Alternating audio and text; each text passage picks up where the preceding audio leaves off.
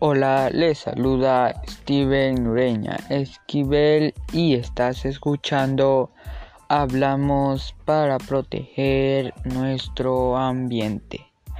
En esta oportunidad trataremos acerca de la contaminación del aire.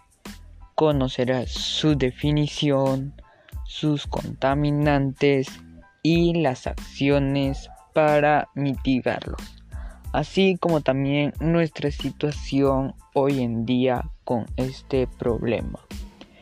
En primera, debemos entender como contaminación del aire a la contaminación atmosférica, que es la presencia de materias o formas de energía que implican riesgo, daño o molestia grave para las personas y seres de la naturaleza, así como que puedan atacar a distintos materiales o reproducir olores desagradables.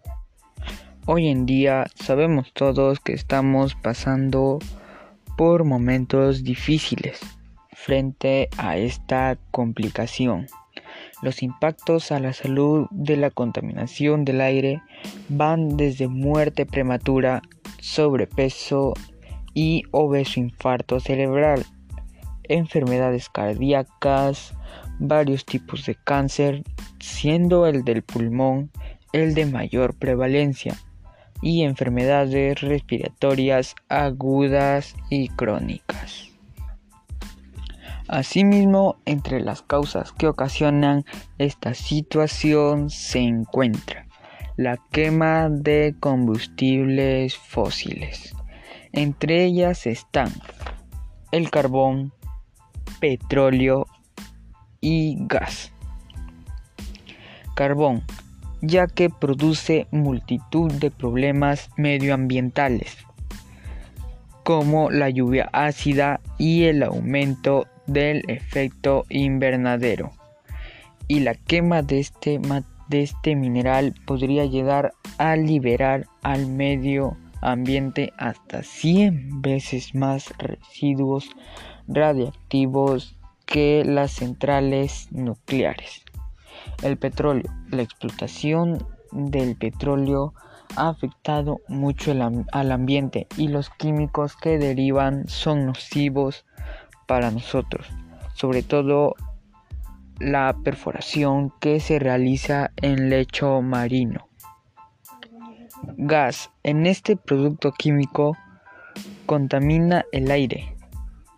Las consecuencias que podrían ocurrirnos serían la tos, respiración difícil y exceso de mucosidad, además de irritación en los ojos y alguno que otro daño a nuestro cuerpo.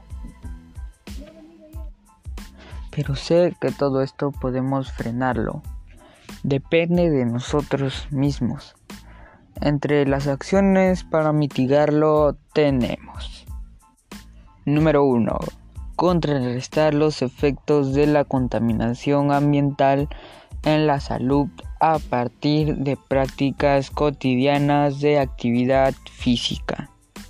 Esto nos ayudaría a estar bien con nosotros mismos y sentirnos con un cuerpo sano. 2. Crear un cronograma de actividades que nos ayude a superar enfermedades relacionadas con el estrés o la obesidad.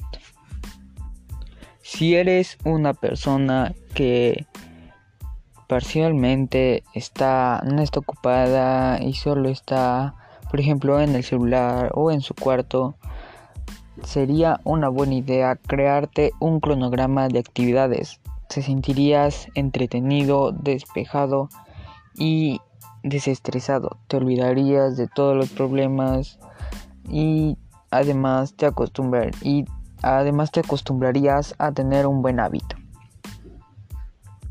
Si bien es cierto, nosotros somos los que producimos eh, la mayor cantidad de residuos sólidos. Así que disminuirlos nos, nos beneficiaría a nosotros así como al planeta y en el lugar donde vivimos. Así que la 3 sería disminuir la cantidad de residuos sólidos que producimos en casa. Aparte te hablaré para qué sirve el aire. El aire forma parte de la atmósfera, es por ello que se encuentra en todas partes. Gracias al oxígeno en la atmósfera podemos respirar, el dióxido de carbono es la base para la fotosíntesis.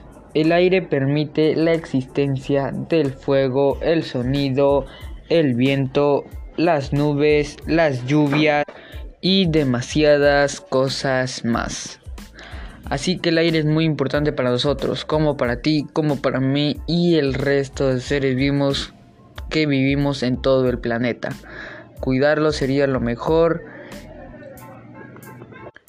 con todo lo mencionado, sé que tú, quien has estado escuchando esto, cambiarás para proteger nuestro ambiente y además ayudarás a otras personas a cambiar. Finalmente te invito a compartir el podcast y así hacer cambiar a más personas. Cuida el ambiente y cuida los tuyos.